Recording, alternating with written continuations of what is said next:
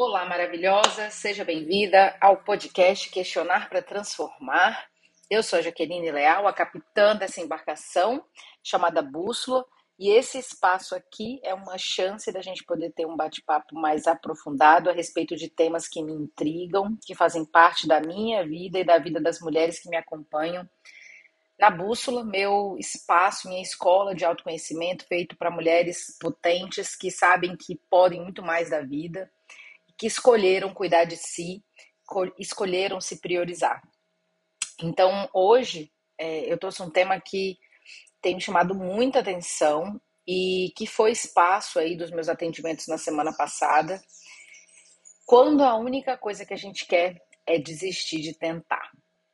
No podcast anterior eu falei muito sobre a arte do desapego, né?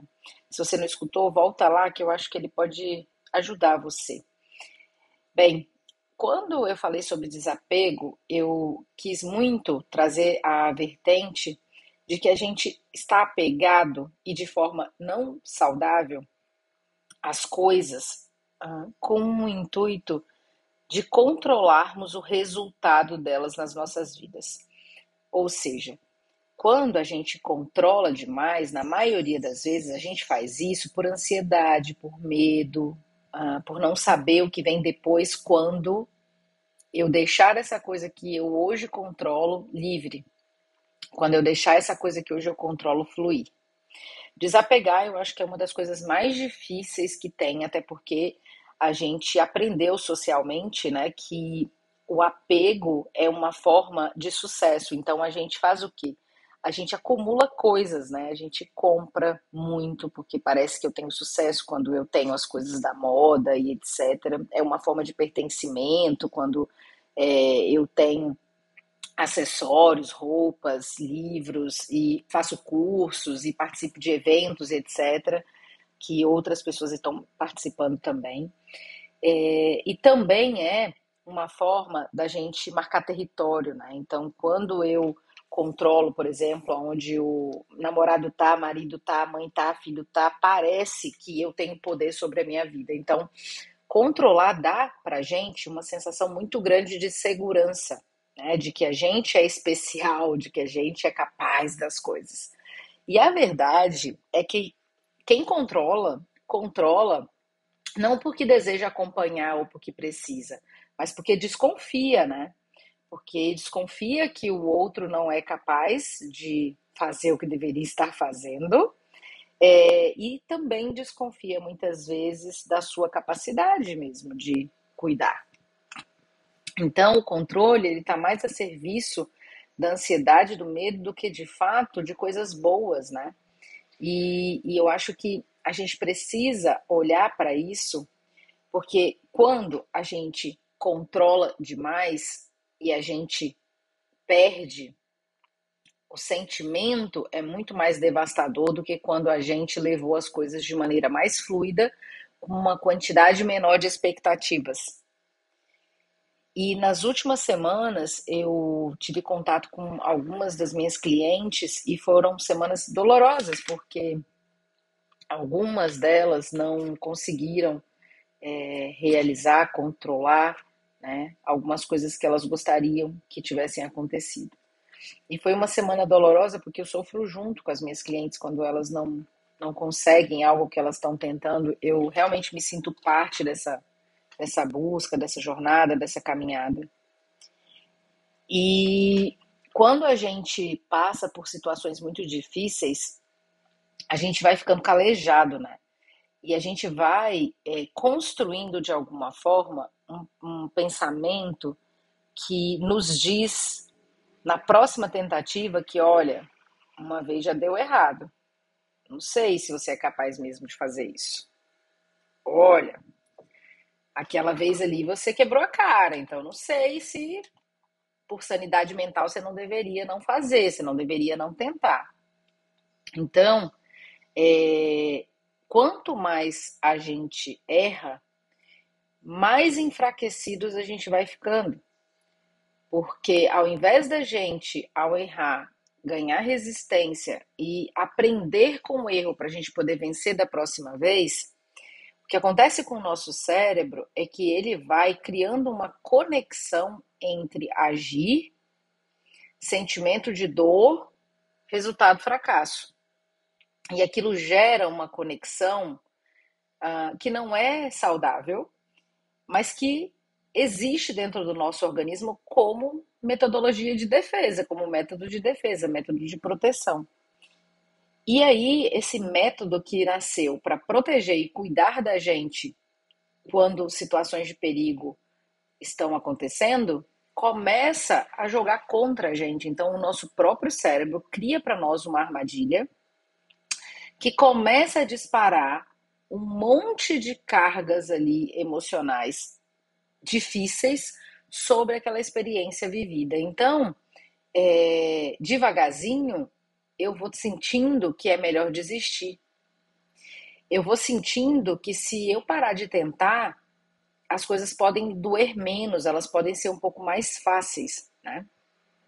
Então, uh, é muito complicado que a gente, após ter vivido situações de muita dor e que nos marcaram demais, que a gente consiga virar a página com tranquilidade e leveza. Então, se por acaso isso aconteceu com você, se por acaso você está vivendo um momento da sua vida onde você está com medo de continuar, onde você está com desejo real de parar de lutar, onde você quer desistir, lembre-se que você não é fraca, lembre-se de que você não é uma pessoa ruim, lembre-se de que isso que está acontecendo com você agora acontece com todo mundo e que essas conexões cerebrais que estão fazendo com que você sinta tanto medo de seguir, elas são parte do seu organismo tentando proteger você de viver uma nova frustração. Mas aí que vem o grande desafio da coisa. Né? A maturidade emocional ela vem a partir do momento em que a gente consegue lidar com as frustrações, a partir do momento em que a gente vai aprendendo que cair faz parte da vida e que eu não preciso cair de novo na próxima vez, ou que eu não preciso, ao cair de novo na próxima vez, sofrer com a mesma intensidade. Essa clareza é o primeiro passo para você mudar a realidade, mas não é só isso. Porque se fosse só isso, né, a gente não teria pessoas adoecidas, sofrendo de transtornos de ansiedade, síndrome do pânico, toque, né? A gente não, não teria essas pessoas vivendo esses momentos difíceis na vida delas. Portanto, é mais do que isso, né?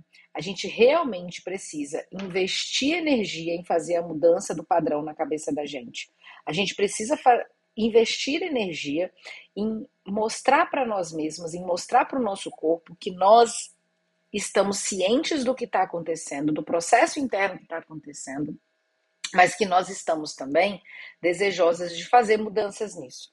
Que nós também estamos preparadas para mudar, porque o que o corpo precisa é escutar que você vai cuidar dele a partir de agora. Que você sabe que essa ansiedade está vindo a serviço do seu autocuidado, da sua proteção, mas que agora você já é adulta, você já sabe lidar com isso e que você está escolhendo, né, agir de forma diferente.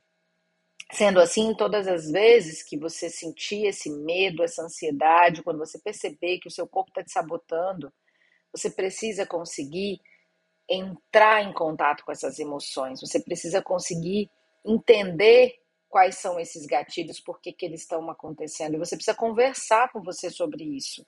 Você precisa mostrar para você, mostrar para o seu corpo, mostrar para tua mente que é você quem está no controle, que você sabe o que está acontecendo. E nessa hora aqui, o controle, né, ele é bom. Porque o controle aqui significa eu tenho segurança de que o meu corpo está dizendo que não, mas eu vou mesmo assim. E aí, quando a gente quer desistir de tentar, a gente não quer desistir de tentar de verdade. Você não quer desistir da vida de verdade. Você não quer desistir dos seus planos, dos seus projetos de verdade. Você quer é não sentir mais essa dor, você não quer mais é se sentir um fracasso, você não quer mais sentir que você não dá conta de cuidar de você. Você quer parar de escutar as pessoas ao seu redor dizendo que isso é frescura, dizendo que você está enrolando, que você é preguiçosa, que você é fraca, ou que você está inventando moda.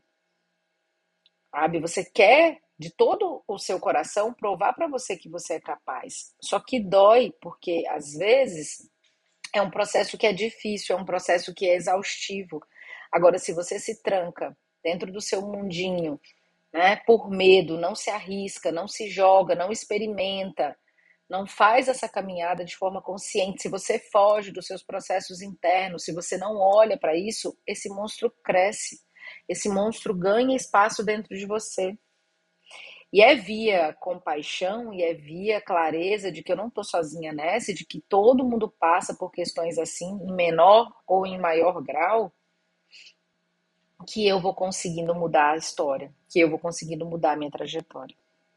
Portanto, todas as vezes que você sentir vontade de desistir, quando a única coisa que você quiser, né, for parar de tentar, lembre-se que se está difícil agora, porque você está vivendo isso pelas primeiras vezes, mas a partir do momento em que você se permite errar, processar o erro, ter clareza do que está acontecendo, compreender do porquê que foi assim, respeitar, aceitar seu corpo, ser sua amiga, acolher você e levantar a cabeça e recomeçar, você vai perceber que a cada novo desafio vai ficando mais fácil. Até que vai chegar a hora que você vai tirar de letra e você vai resolver isso que está aí complicado e difícil hoje dentro de você. Então fique tranquila, a ciência está do seu lado, né? os estudos de psicologia estão do seu lado. A gente sabe que não é fricote, a gente sabe que é difícil sim. Eu sei que é difícil às vezes não ter ombro amigo, eu sei que às vezes é difícil não ter colo e alguém que te acalme quando a dor é grande. Mas saiba que você pode ser a sua melhor amiga. Saiba que você pode ser a pessoa que se acolhe. E que eu tô aqui para contribuir também. Eu tô aqui para ser seu apoio também. Então você pode contar comigo e com as meninas da Bússola na sua jornada de autoconhecimento. E você pode aprender junto com a gente a caminhar com mais leveza pela vida. Eu vejo você por aí.